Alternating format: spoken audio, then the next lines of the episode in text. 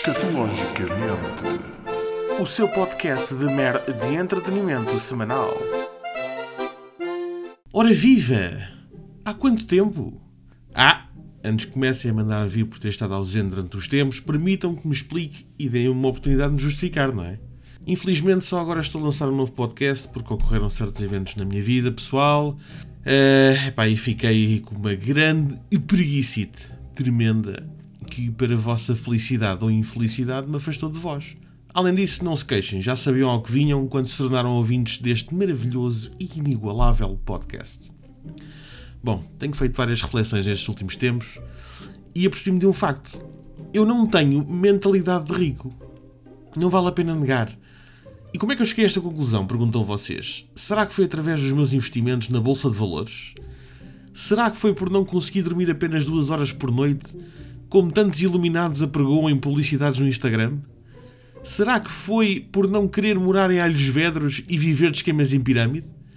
Podia ser qualquer uma destas opções, mas a verdade é que cheguei a esta conclusão apenas por uma coisa que aconteceu recentemente. Comprei um aspirador novo. Não, calma, eu não estou maluco e sei o que disse e vocês já vão perceber. Sabem quando atingimos o nosso primeiro milhão de euros na vida e decidimos comprar o nosso primeiro Ferrari?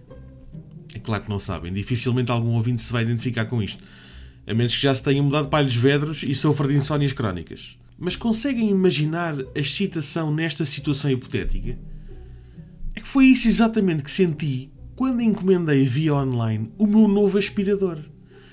E não, não estou a falar daqueles robôs satânicos redondos que conhecem a nossa casa melhor do que nós e andam por ali a deambular, a aspirar tudo o que podem enquanto conspiram entre eles via Wi-Fi para conquistar o mundo. Eu estou a falar dos modelos com tubo e com fio e com tecnologias fantásticas e adjetivos na caixa como magnífico poder ciclónico. Ora, no auge da excitação, enquanto aguardava a chegada desta bela sugadora de pó e outros detritos, e depois de tanta ponderação acerca de qual o modelo correto para mim, Caiu-me então a ideia na cabeça: João, tu não tens mentalidade de rico. A partir do momento que vibro com um aspirador da mesma forma que um rico vibra com o seu primeiro Ferrari, torna-se evidente que não tenho o mindset necessário para ser rico. Epá, e digo isto sem qualquer mágoa e analisando os factos, vocês verão que estou correto e até alguns de vós se identificaram com isto. Assim que o aspirador chegou, eu estava numa excitação tal que parei tudo o que estava a fazer para retirar da caixa com todo o cuidado a máquina que eu achava que ia mudar a minha vida. E é curioso que assim que eu experimentei e enquanto efetuava um teste exaustivo a todos os acessórios do mesmo, ia proferindo certas frases. Frases essas que imagino que seja o único ponto em comum com os ricos que compram o seu primeiro Ferrari. Eu dou-vos alguns exemplos. Epá, que grande máquina! Xiça, o motor tem mesmo muita força. Olha só para esta potência. Isto até arranca o chão do sítio.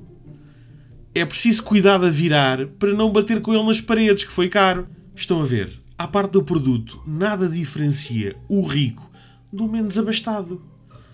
Ainda não fiquei milionário, mas pelo menos a casa está sem pó. Quanto a mim, resta-me continuar a ser um rico menino e uma riqueza de homem para as amigas da minha avó. Também no meio disto tudo, podia ser pior, não é? Escatologicamente, o seu podcast de mer de entretenimento semanal.